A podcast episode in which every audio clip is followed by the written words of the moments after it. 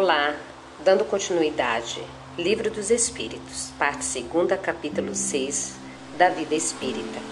O tema: Comemoração dos Mortos, Funerais. Pergunta 320. Sensibiliza os espíritos o lembrarem-se deles, os que lhe foram caros na terra? Resposta: Muito mais do que podeis supor. Se são felizes, esse fato lhes aumenta a felicidade. Se são desgraçados, serve-lhes de lenitivo. Pergunta 321. O dia da comemoração dos mortos é para os espíritos mais solene do que os outros dias? Apraz-lhe ir ao encontro dos que vão orar nos cemitérios sobre seus túmulos? Resposta: Os espíritos acodem nesse dia ao chamado dos que da terra lhe dirigem seus pensamentos, como fazem noutro dia qualquer. Pergunta Ada 321. Mas o de finados é para eles um dia especial de reunião junto de suas sepulturas? Resposta Nesse dia, em maior número se reúnem nas necrópolis, porque então também é maior em tais lugares o das pessoas que o chamam pelo pensamento. Porém, cada espírito vai lá somente pelos seus amigos e não pela multidão dos indiferentes. Pergunta B da 321. Sob que forma aí comparecem e como os veríamos se pudessem tornar-se visíveis? Resposta: Sob a que tinham quando encarnados. Pergunta 322. E os esquecidos, cujo túmulos ninguém vai visitar. Também lá, não obstante, comparecem e sentem algum pesar por verem que nenhum amigo se lembra deles? Resposta: Que lhes importa a terra? Só pelo coração nos chamamos. Ops, só pelo coração nos achamos a ela presos. Desde que aí ninguém mais lhe vota afeição, nada mais prende a esse planeta o espírito que tem para si o universo inteiro. Gente, só uma nota aqui que eu vou fazer. Esse ponto que o espírito fala a Kardec que ninguém mais lhe vota afeição, isso se refere tanto quanto positivo quanto, quanto tanto quanto negativo. São os chamados, né, sentimentos, emoções que prendem os espíritos a vínculos com os encarnados.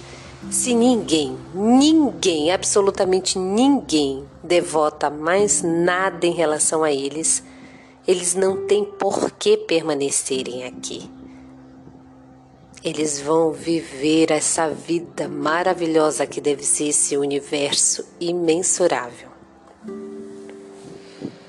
Pergunta 323. A visita de uma pessoa a um túmulo causa maior contentamento ao espírito cujos despojos corporais aí se encontrem do que a prece que por ele faça essa pessoa em sua casa? Aquele que visita um túmulo apenas manifesta por essa forma que pensa no espírito ausente. A visita é a representação exterior de um fato íntimo. Já dissemos que a prece é que santifica o ato da rememoração. Nada importa o lugar, desde que é feita com o coração.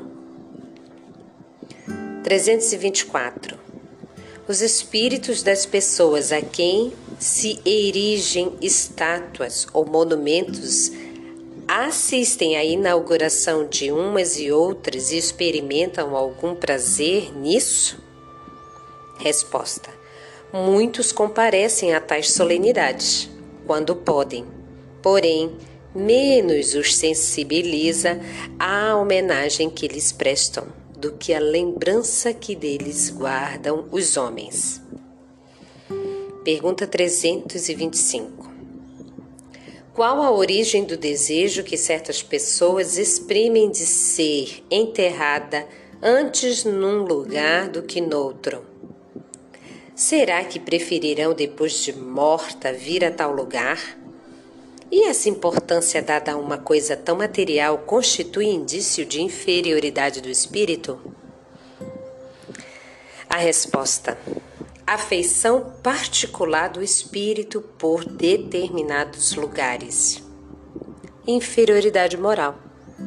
Que importa este ou aquele canto da terra a um espírito elevado? Não sabe ele que sua alma se reunirá a dos que lhe são caros, embora fiquem separados os seus respectivos ossos? Pergunta A da 325. Deve-se considerar futilidade a reunião dos despojos mortais de todos os membros de uma família? Resposta: Não. Costume piedoso e um testemunho de simpatia que dão os que assim procedem ao, aos que lhes foram entes queridos, conquanto destituída de importância para os espíritos. Essa reunião é útil aos homens, mais concentradas se tornam suas recordações. Pergunta 326. Comovem a alma de volta à vida espiritual as honras que lhe prestem os despojos mortais? Resposta: Quando já ascendeu a certo grau de perfeição, o espírito se acha escoimado de vaidade terrenas e compreende a futilidade de todas as coisas.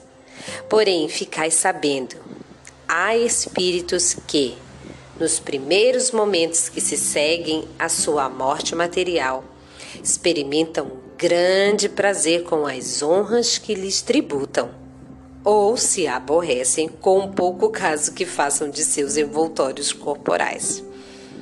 É que ainda conservam alguns dos preconceitos desse mundo. 327. O espírito assiste ao seu enterro?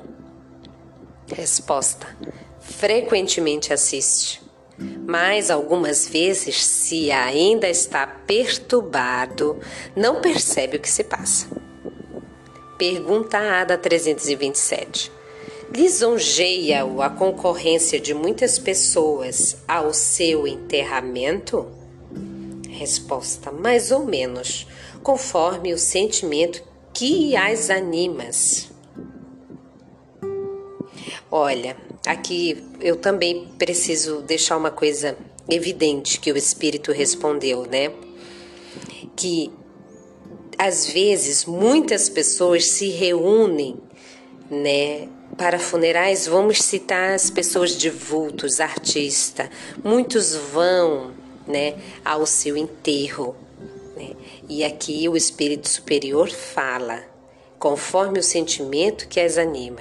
Então, o espírito percebe, sim, se ele era muito querido, se ele era muito importante como ser humano que foi. Vamos para 328. O espírito daquele que acaba de morrer assiste à reunião de seus herdeiros? Resposta: quase sempre, para seu ensinamento e castigo dos culpados. Deus permite que assim aconteça. Nessa ocasião, o Espírito julga do valor dos protestos que lhe faziam. Todos os sentimentos se lhe patenteia e a decepção que lhe causa a rapacidade. Não, eu acho que é capacidade aqui é um erro gráfico a decepção que lhe causa a capacidade dos que entre si partilham os bens por ele deixados, o esclarece acerca daqueles sentimentos. Chegará, porém, a vez dos que lhe motivam essa decepção. 329. Um instintivo respeito que em todos os tempos e em todos os povos o homem consagrou a consagrar os mortos é efeito da intuição que tem da vida futura? Resposta: É a consequência natural dessa intuição. Se assim não fosse, nenhuma razão de ser teria esse respeito. Que lindo!